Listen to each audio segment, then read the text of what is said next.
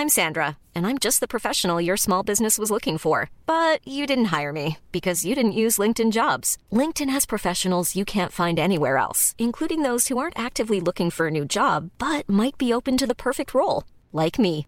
In a given month, over 70% of LinkedIn users don't visit other leading job sites. So if you're not looking on LinkedIn, you'll miss out on great candidates like Sandra. Start hiring professionals like a professional. Post your free job on linkedin.com/people today.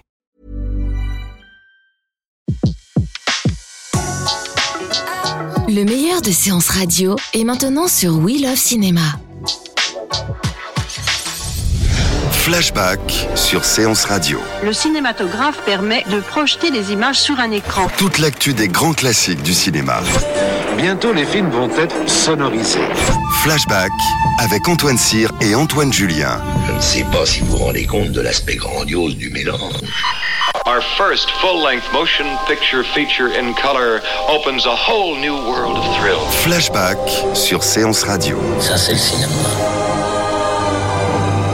Cette semaine en flashback, on parle de l'édition DVD Blu-ray de Tuer Charlie Varick de Don Siegel en compagnie de l'auteur et réalisateur de Line. Dans l'actualité des sorties DVD Blu-ray, coup de projecteur sur Tuer Charlie Varick de Don Siegel, réalisé en 1973, qui sort dans une très très belle édition euh, chez Wildside. Euh, Charlie Varick, euh, qui est campé par Walter Matthew, cambriole une banque avec sa femme et son acolyte. Nous sommes au début du film, mais il comprend vite que la somme énorme qu'il a dérobée appartient à la mafia, qui va lancer alors un tueur impitoyable à ses trousses. Un pitch, somme toute, classique pour un film qu'il est, est nettement moins. Et pour en parler, nous recevons Doug Headline, cofondateur de la revue Starfix, auteur de plusieurs ouvrages et réalisateur de nombreux documentaires, qui a rédigé un livre présent dans cette édition DVD. Ce livre revient sur l'histoire du film et la carrière de Don Siegel qui, rappelons-le, fut entre autres le mentor de Clint Eastwood en le dirigeant à cinq reprises, notamment dans l'inspecteur Harry et les proies. Henline, bonjour. Bonjour. Merci beaucoup euh, d'être avec nous dans Flashback. Alors Don. Siegel se considérait-il comme le dernier des indépendants?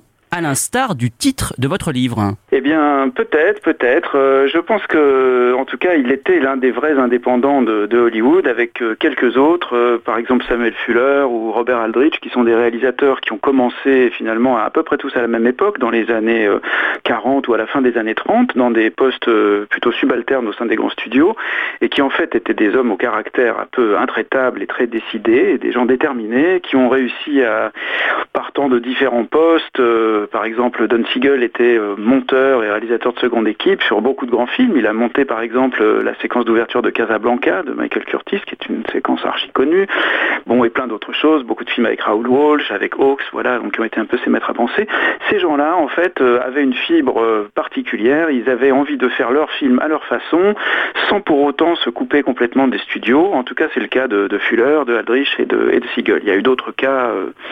je pense à John Cassavetes, sur qui j'ai beaucoup travaillé, qui lui était carrément euh, dans une position beaucoup plus antagoniste avec le système. Mais là, nos trois réalisateurs, euh, et Siegel peut-être en, en premier, étaient euh, compatibles avec les studios, pour reprendre un mot à la mode ces jours-ci, et, euh, et tout à fait capables en même temps de faire des films singuliers qui leur ressemblaient et sur lesquels ils lâchaient pas grand-chose. Oui, parce que vous dites vous-même dans votre livre, hein, il se considérait comme un mercenaire au sein du Oui, système. il, a- il- Siegel avait une, vision, avec le temps qui passait, de plus en plus, euh, disons, désabusée de sa propre fonction, mais je crois que par, moment, il s'en est aussi un petit peu amusé, c'est-à-dire que se, qualifier lui-même de mercenaire, c'est-à-dire de dire qu'il était capable de prendre n'importe quel boulot, c'était à la fois assez vrai, mais il prenait seulement les boulots qui, dans le, dans le fond, lui permettaient de faire les choses qu'il avait envie de, de faire. C'est-à-dire que si on met côte à côte, il a fait 36 films, si on met côte à côte ces 36 films, on va voir que dans un grand nombre, il y a des héros qui sont relativement similaires ou analogues, qui sont des héros euh, de personnages euh, indépendants, comme Charlie Varick, donc le dernier des indépendants. C'est des types qui veulent pas rentrer dans le moule de la société, qui n'aiment pas obéir à l'autorité, qui n'aiment pas se plier aux règles, et qui sont du coup souvent un peu à la marge ou rejetés à la marge ou s'y mettant euh, eux-mêmes. Vous avez cité l'inspecteur Harry, eh bien voilà, c'est là pas un braqueur ni un gangster mais un flic, eh bien c'est un personnage qui est en marge du système parce qu'il veut pas jouer dans les règles. De même, beaucoup d'autres protagonistes des, films de Siegel sont dans, ce rôle-là, dans le rôle du, révolté ou du marginal ou de celui qui a du mal à se, plier au, système. C'est le cas de Charlie Varick qui en est un très bel exemple. Alors, Siegel, il fait une carrière qui est finalement longue et qui est quand même à cheval sur des périodes différentes.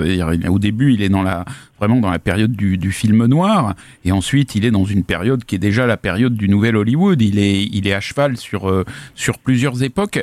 En dehors de, de ce caractère de personnage un peu marginaux, Qu'est-ce qu'on peut euh, donner comme élément qui caractérise sa patte? Ah, euh, ben, C'est quelqu'un qui a, une très grande précision du fait que son, sa formation de, monteur euh, lui, a bien servi. C'est aussi le cas de, gens comme Robert Wise, par exemple, qui a fait une magnifique carrière dans des genres très divers, mais parce qu'il savait tourner à l'économie de par l'activité de monteur qu'ils avaient menée avant de passer à la mise en scène. C'est des gens qui savaient exactement ce dont ils allaient avoir besoin.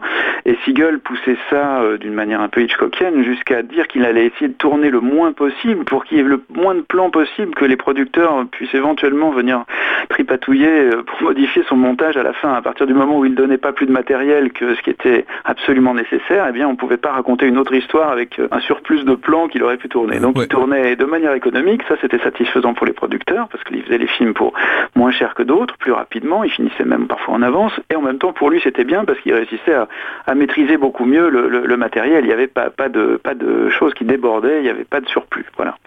Donc ça, c'est ça, la précision et l'économie, son style, et l'efficacité. C'est quelqu'un qui sait très bien gérer les scènes de violence, par exemple.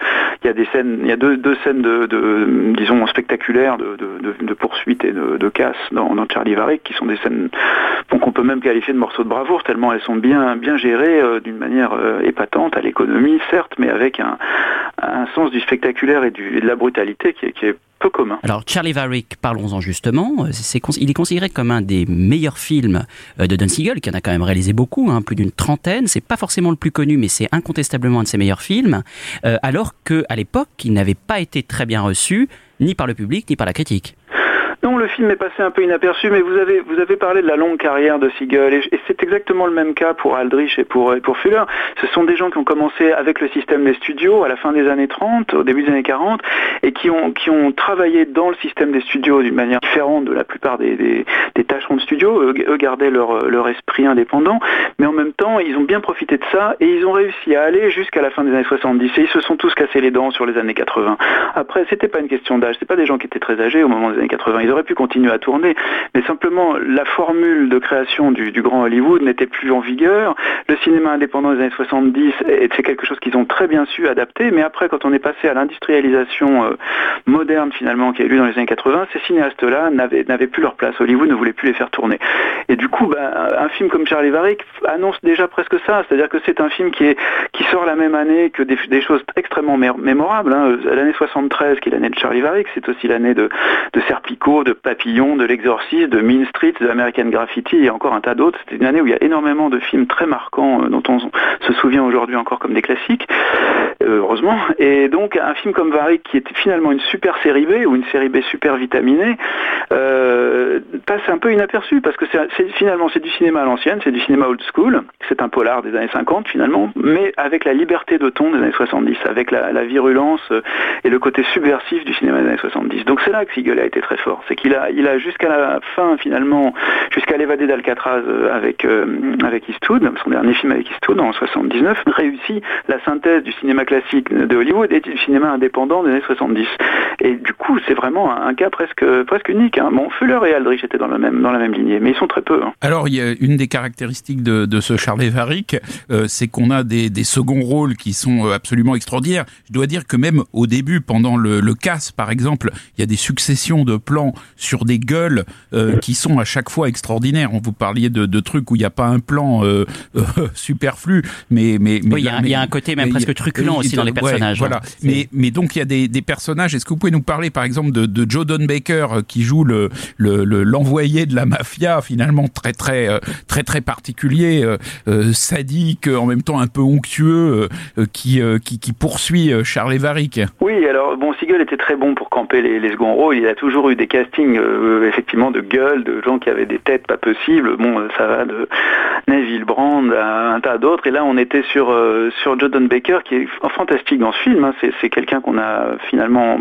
peu connu en, France. Il a été petit peu une, petite vedette au moment de Justice sauvage de Phil Carlson, qui était un gros film de vengeance qui avait extrêmement bien marché à l'époque, où il jouait un shérif buté et brutal, et le film a été un, gros carton, mais, c'est un peu son seul, son seul gros succès commercial. Là, il joue l'inverse, il joue un tueur sadique, comme vous l'avez dit, un tueur euh, complètement euh, épouvantable, qui n'hésite pas à frapper les femmes, les vieux, les infirmes, voilà, à tuer des gens d'une manière horrible, enfin bon, il, il a aucun scrupule, hein, et le personnage s'appelle Molly, et il a tout sauf euh, l'allure d'une fille et le, caractère doux qu'on pourrait prévoir avec un nom pareil. Non, c'est vraiment une, ordure absolue et il est très très méchant et il fait un peu peur parce qu'il est tellement capable de tout que voilà. Alors au milieu de, ce, de ce film, Charlie Vary, qui est quand même avant tout, je crois que c'est ça, il faut qu'il faut dire, c'est un super polar, quoi. C'est vraiment un super polar et un des meilleurs peut-être qui a, été tourné de toute l'histoire du, film policier. Bon, c'est vraiment un, film qui rappelle quand la ville dort parce que le, protagoniste euh, Charlie Vary, qui est un petit peu le Dick Sandley de, de Houston, bon voilà, il y a plein de, ramifications pour ce qui est du polar, mais on se retrouve au milieu d'une galaxie de personnages euh, secondaires qui sont tous plus, épouvantables les uns que les autres et très marquants. Et où il y a, cette scène formidable qui pour moi résume très bien le film où on voit euh, Molly, le, donc le tueur sadique engagé par la mafia, et son, patron, enfin le type qui l'a commandité, Maynard Boyle, qui est joué par l'excellent John Vernon, encore un excellent second rôle, euh, qui sont en train de discuter dans une casse, auto à, deux pas d'une petite route ou derrière alors qu'ils sont en train de planifier l'exécution de, Charlie et de son acolyte, euh, et donc de parler de tuer des gens euh, de sang-froid, passent quelques bagnoles dans, l'arrière-plan euh, qui, sont certainement conduites par des, des cadres ou des employés ou des ouvriers qui vont au boulot ou qui vont faire leurs courses ou qui emmènent leurs enfants à l'école. Et on se dit, voilà, là, Siegel est très subversif parce qu'il montre la coexistence inavouée finalement de deux mondes aux États-Unis à cette époque, une Amérique très traditionnelle, tout va bien, le film commence par un lever de drapeau et des enfants qui jouent dans les jets d'eau avec leurs chiens. Alors on se dit ça c'est l'Amérique traditionnelle. Et puis en fait à l'intérieur de ça, eh bien, le système est complètement pourri parce qu'il y a des gens qui ont une vie parallèle et qui sont capables de planifier des meurtres, des exécutions, des braquages et, et du blanchiment d'argent euh, impunément. Voilà. Donc ça c'était c'était assez subversif pour l'époque. Il y a aussi euh, il y a quand même une certaine gauloiserie dans le film justement. Euh, Joe Don Baker à un moment arrive dans une espèce de, de bordel qui est dans des dans des dans des baraques plus ou moins préfabriquées. Enfin c'est tout à fait étonnant. Et puis on retrouve euh, Félicia Farr qui était euh, euh, très très coquine dans 3h10 pour Yuma, qui a pas fait énormément de films, qui était la femme de, de Jack Lemmon et qui et qui là est dans une scène de, de lit dans, dans lequel il y a un dialogue assez truculent quand même. Oui, tout à fait. Oui, oui. Le film est un peu grivois par certains côtés. En fait, c'est la liberté de ton des années 70. Hein. C'est un truc qu'on a un peu perdu maintenant, mais mais à l'époque, c'était pas très difficile de, mettre des gens dans un lit pour leur faire tourner une scène, et on pouvait euh, allègrement euh, traiter ça comme si ça avait été un dialogue dans un salon. Je veux dire, donc, euh, le, disons que l'esprit libre des années 70 est là est, bien utilisé parce qu'il sert vraiment à montrer cette, cette duplicité de la société américaine qui finalement est pourrie de l'intérieur avec des bordels à tous les coins de rue, des, gens qui vivent, les vieux qui sont laissés pour compte dans des caravanes ou des mobilhomes complètement délabrés, les tueurs et la mafia qui essaiment partout, enfin bon, des jeux clandestins, des machins, enfin, il y a vraiment une espèce de contre-société qui est implantée dans la, société officielle et qu'on voit très bien passer.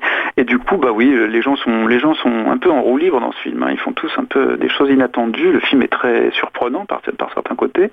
Et il est aussi surprenant par cette liberté de ton, je crois, qui est une chose qu'on a perdue. Et il est surtout à, redécouvrir ou à découvrir pour ceux qui ne l'auraient n'a pas encore cette chance euh, de l'avoir vu. Merci beaucoup euh, Doug d'avoir été avec nous. Je rappelle donc la sortie en DVD et Blu-ray de Tuer Charlie Varick de Don Siegel chez Wildside.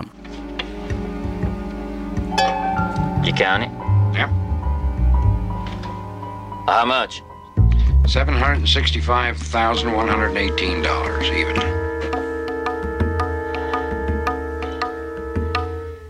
I thought I'd never live to see that much money. Never mind, have it for my own. One third. Huh?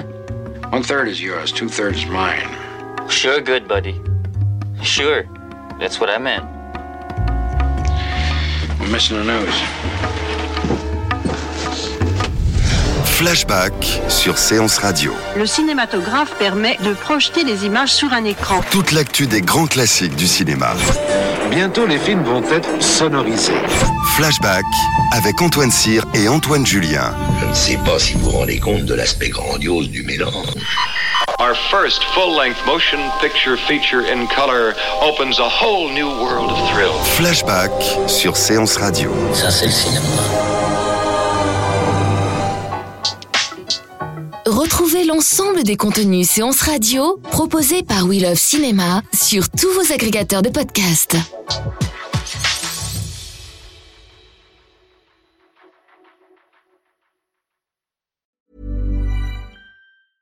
Mom deserves the best, and there's no better place to shop for Mother's Day than Whole Foods Market. They're your destination for unbeatable savings, from premium gifts to show-stopping flowers and irresistible desserts. Start by saving 33% with Prime on all body care and candles. Then get a 15-stem bunch of tulips for just $9.99 each with Prime. Round out Mom's menu with festive rosé, irresistible berry chantilly cake, and more special treats. Come celebrate Mother's Day at Whole Foods Market.